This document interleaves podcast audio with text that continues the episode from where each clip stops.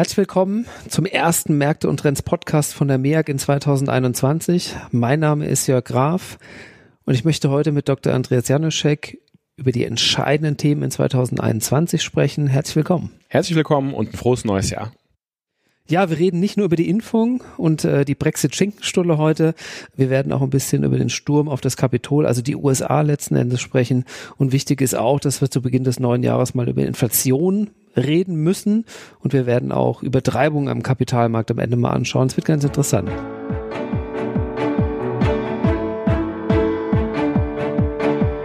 Märkte und Trends. Erfolgreich investieren und verstehen, was die Kapitalmärkte bewegt. Ein Podcast der MEAG mit Dr. Andreas Janoschek und Jörg Graf.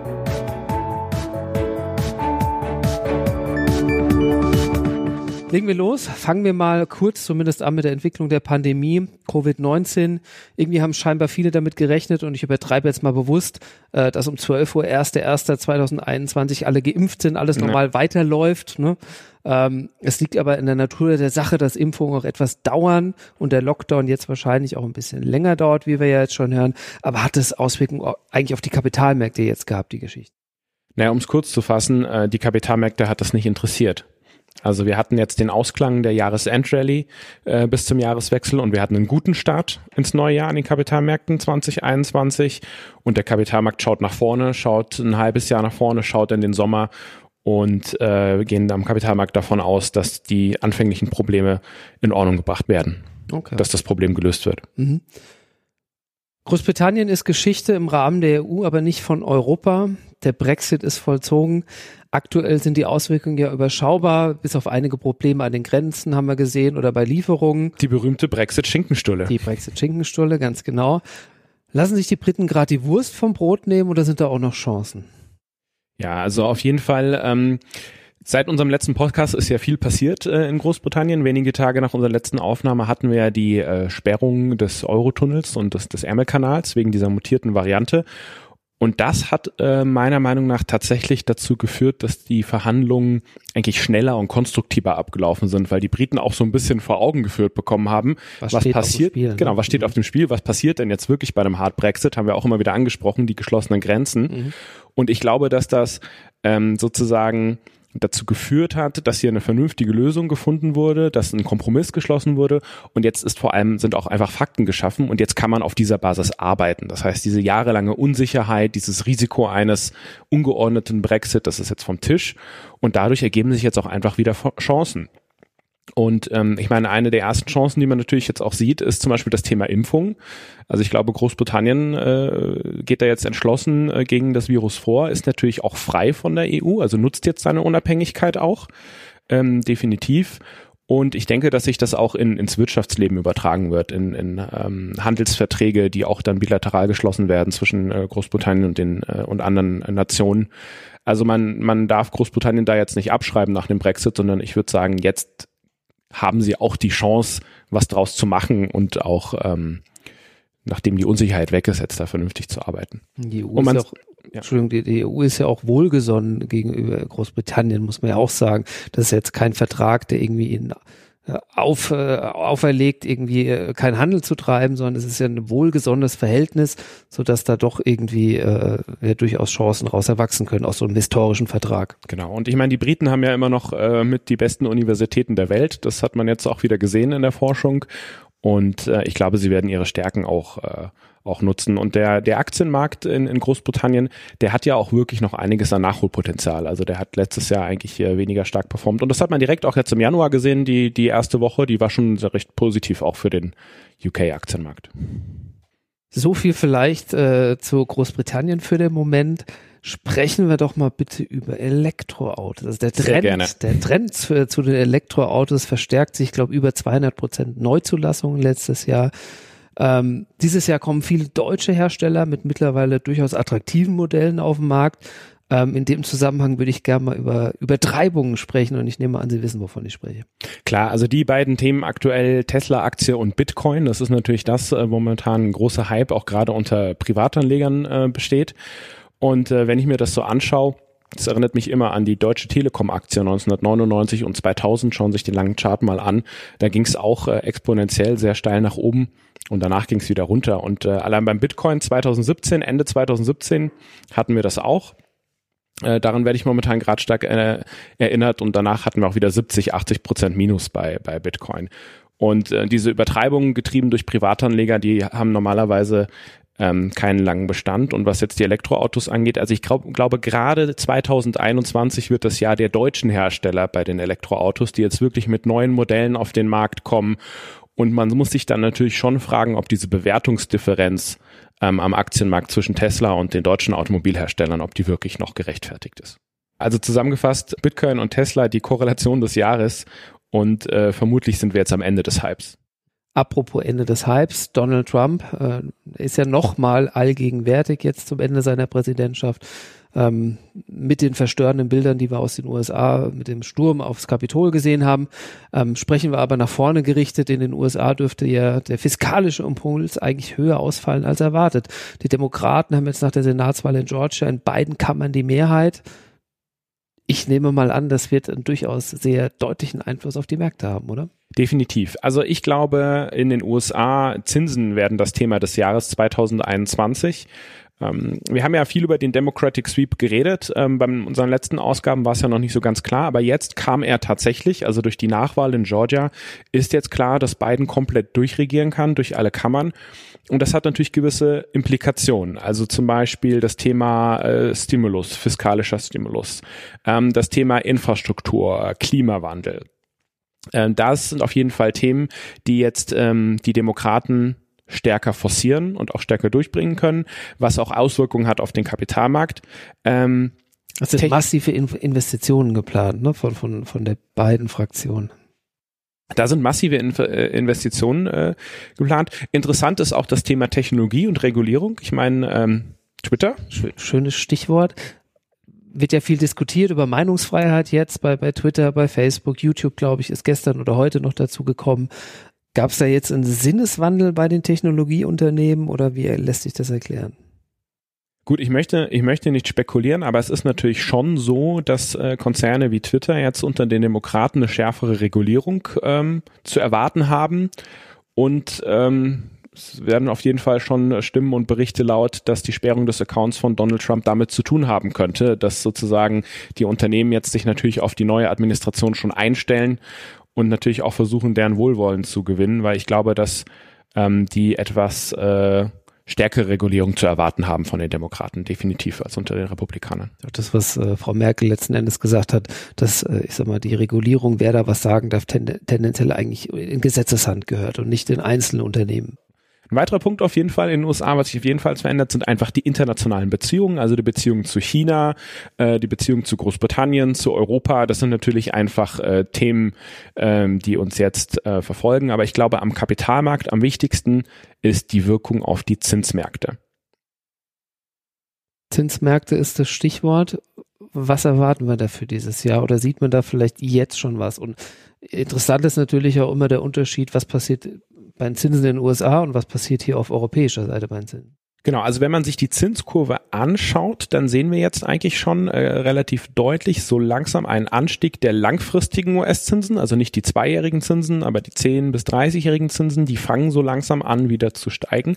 Und das ist natürlich einfach ein Resultat des erwarteten höheren Stimulus und damit auch immer das Stichwort Inflation. Mhm. Ähm, dass äh, die Federal Reserve, wenn jetzt die, äh, die Zentralbank, wenn die Wirtschaft wieder anspringt in den USA, werden auch wieder Zinserhöhungen diskutiert werden in der Zentralbank. Das müssen sie dann nämlich, um die Inflation zu bekämpfen. Und dementsprechend glaube ich, dass wir hier das ganz klar 2021 im Auge halten müssen, was die macht, die Kurve in den USA. Also in den USA schon so ein bisschen Inflationsdruck, kann man fast schon sagen, oder zumindest so ein bisschen. Ähm, warum haben wir den in Europa nicht? Weil weil ist, ist es, weil reine Geldvermehrung jetzt nicht Inflation bedeutet? Also Inflation heißt ja per Definition, ähm, dass die Preise für einen bestimmten Korb an Waren und Dienstleistungen steigen und äh, das kann verschiedene Ursachen haben. Zum Beispiel ist es dadurch ausgelöst, äh, dass Gehälter steigen oder dass Energie- und Rohstoffpreise steigen. Und wir haben auch in Europa das Problem, dass wir äh, einen Unterschied zwischen Nord- und Südeuropa haben. Also wir haben eine negative Entwicklung in Südeuropa, eher eine positive in Nordeuropa. Und ähm, was auch entscheidend ist für die, für die Zinsen ist, es gibt halt sehr viel Nachfrage in Europa noch auch von Lebensversicherungsunternehmen, auch von der Art und Weise, wie hier gespart wird, ähm, dass halt eben Anleihen mit langer Laufzeit auch trotzdem noch gekauft werden bei, bei negativer Rendite. Und dementsprechend wird man den Effekt jetzt erstmal nur in den USA sehen. Also erstmal keine steigenden Zinsen in Europa. Für den Moment nicht so schnell, aber wir müssen natürlich aufpassen. Also ähm, gerade in der Peripherie, in Italien, in Griechenland sind die langfristigen Zinsen ja natürlich auch wieder auf extrem niedrigen Niveaus. Ähm, und die Staaten haben eine immer höhere Staatsverschuldung. Ich glaube, das Thema wird äh, später eintreten als in den USA, nicht unbedingt jetzt schon. Das heißt, wir haben dann eine gewisse Zinsdifferenz zwischen Europa und USA, die dadurch entsteht. Was heißt das dann für einen Dollar jetzt in dem Moment? Genau, also das ist, äh, das ist eine sehr spannende Frage. Wenn wir jetzt tatsächlich in die Situation kommen, dass ähm, die Zinsen in den USA wieder ansteigen und in Europa niedrig bleiben, dann macht das Investments in den US-Dollar wieder attraktiver und dementsprechend sollte dann auch 2021 eher wieder ein starkes Dollarjahr werden, nachdem 2020 jetzt der Dollar eher schwächer geworden ist zum Euro. Wäre das dann was, was Sie mehr an Bord haben in Ihrem Portfolio? Ich denke, man sollte 2021 wieder mehr Dollar im Portfolio haben. Ja. Dollar im Portfolio. Wenn ich Dollar höre, denke ich irgendwie immer komischerweise auch an Gold. Was heißt das für den Goldpreis? Also steigende Zinsen in den USA sind jetzt tendenziell eher Gift für den Goldpreis. Ähm, und wir hatten jetzt natürlich eine starke Goldpreisentwicklung, auch einfach getrieben durch die Pandemie. Tendenziell würde ich sagen, ähm, dass es besser ist, dann in US-Dollar-Papiere zu investieren. Es wird dann wieder attraktiver, in, in langlaufende US-Dollar-Papiere zu investieren, wenn die Zinsen gestiegen sind, anstatt in Gold. Werfen wir vielleicht nochmal einen Blick generell auf den Rohstoffmarkt. Ich glaube, letztes Jahr hatten wir das Thema Industriemetalle auch öfter mal äh, in unserer Strategie generell erwähnt. Wie sieht es da jetzt aus? Also Industriemetalle sind jetzt mittlerweile schon wirklich äh, sehr stark gestiegen, haben sich sehr stark äh, erholt seit äh, März, April. Ähm, der Energiesektor, der Ölpreis, der ist zwar auch stabil am Steigen, aber relativ langsam. Also der hat noch einiges an Nachholpotenzial. Dadurch kommt jetzt natürlich auch die zweite Welle Lockdown nochmal rein, dass natürlich weiterhin weniger geflogen wird. Ähm, aber der Energiesektor, das hat noch einiges Potenzial. Da, da sind wir noch lange nicht auf dem Niveau, an dem wir vor einem Jahr waren. Ähm, und das ist natürlich auch positiv für entsprechende ähm, Aktienmärkte, die halt am Energiesektor hängen, auch Osteuropa zum Beispiel. Ähm, und dementsprechend bin ich da durchaus positiv, aber bei den Rohstoffen würde ich eher Energie bevorzugen gegenüber Edelmetallen oder Industriemetallen. Industriemetalle einfach nur, weil sie jetzt schon relativ teuer geworden sind. Okay. Wir haben ja eigentlich seit November letzten Jahres eigentlich schon steigende Märkte gesehen. Auch das neue Jahr hat relativ positiv angefangen. Wie geht's denn jetzt weiter? Investiere ich jetzt mit Absicherung? Was machen Sie in Fonds? Also ein bisschen Blick auf die Aktienmärkte. Vielleicht auch machen wir den Zweiklagen auch wieder Europa, USA erstmal. Genau, also wir seit dem letzten Podcast, da haben wir ja noch mitten in der ähm, Jahresendrallye. Wir sind auch äh, sozusagen konstruktiv unterwegs noch weiterhin, schon seit, seit November jetzt auch gut am Markt unterwegs. Wir haben die Jahresendrallye mitgenommen und auch einen guten Jahresstart hingelegt. Ja, mhm. ähm, ich habe wirklich so ein bisschen manchmal diese Parallelen zu 2017, 2018. Da war auch ein relativ guter Jahresstart und dann gab so es so einen kleinen Schock, äh, kleines Schockevent. Und ich denke, was momentan ganz gut ist, ist, die Preise für Absicherungen am Auktionsmarkt, die sind zurzeit wieder relativ günstig. Ja, also ähm, vor allem Laufzeiten in Richtung Mai oder Juni, da kann man sich momentan also relativ günstig absichern. Also Versicherungsschutz gegen Rücksätze am Kapitalmarkt einfach wieder kaufen. Und das ist momentan so unsere Positionierung äh, zum aktuellen Zeitpunkt, dass wir sagen, okay, wir sind äh, positiv, konstruktiv, haben jetzt auch den Jahresstart mitgenommen, aber bereiten uns darauf vor, falls es jetzt mal einen Rücksetzer gibt in den nächsten Monaten, damit wir eben dann nicht in Verkaufsdruck geraten, dass wir dann nicht gezwungen sind, die Aktien zu verkaufen, sondern wenn wir diesen Versicherungsschutz haben, dann kann man sogar nachkaufen. Und weil es so gut gelaufen ist, ein bisschen mit Vorsicht. Kann man es so formulieren? Genau, und die, die Gewinne, die man direkt am Jahresstart äh, gehabt hat, kann man ja auch ein bisschen für diesen Versicherungsschutz dann ausgeben. Ich weiß, Sie sind äh, im Multi-Asset-Fonds eigentlich unterwegs, aber ich würde Sie trotzdem gerne fragen, äh, jetzt lieber USA oder Europa? Also, an den ähm, Aktienmärkten haben wir natürlich schon den Punkt, dass äh, in USA sehr stark ähm, vom Technologiesektor dominiert ist und das auch den USA-Markt jetzt sehr stark getrieben hat. Das ist schon gut gelaufen. Es ist schon Jahr, sehr ne? gut gelaufen und da müssen wir jetzt ein bisschen schauen. Äh, Biden wird ja jetzt demnächst vereidigt, ähm, äh, was so die Regulierung für die Technologiekonzerne sein wird. Also da würde ich jetzt ein bisschen abwarten. Ähm, was ganz gut ist im US-Aktienmarkt sind so eher die die kleineren Werte. Also nicht nicht jetzt die großen Technologiekonzerne, sondern eher die kleineren Werte am Aktienmarkt. Ähm, in Europa sind wir konstruktiv, wie gesagt, breit gestreut. Wir haben Großbritannien jetzt wieder im Portfolio. Wir schauen auch nach Osteuropa. Ähm, dementsprechend habe ich momentan eher eine kleine Präferenz für, für Europa. Und zum Abschluss vielleicht nochmal die Frage, wir haben ja ein neues All-Time-High oder den absoluten Höchststand im DAX gesehen mit 14.000. Was waren jetzt die Gründe dafür, dass der Markt jetzt wirklich nochmal so Gas gegeben hat? Ja, also seit unserem letzten Märkte und Trends Podcast im Dezember ist ja wirklich definitiv nochmal eine erfreuliche Entwicklung am Markt. Äh, das liegt wirklich zum Teil daran, dass jetzt die Investoren nochmal äh, frisches Geld investieren, neue Risikobudgets haben, auch große institutionelle Anleger wie zum Beispiel Versicherer gerne zum Jahreswechsel investieren und dadurch, dass die Zinsen ja so niedrig sind, investieren sie es gerne in Aktien. Ja, was man zum jetzigen Zeitpunkt auf jeden Fall schon mal sagen kann, es wird sicher kein langweiliges Jahr. Niemals. In den USA findet sich eine neue Regierung an, kann hoffentlich die Wogen kletten.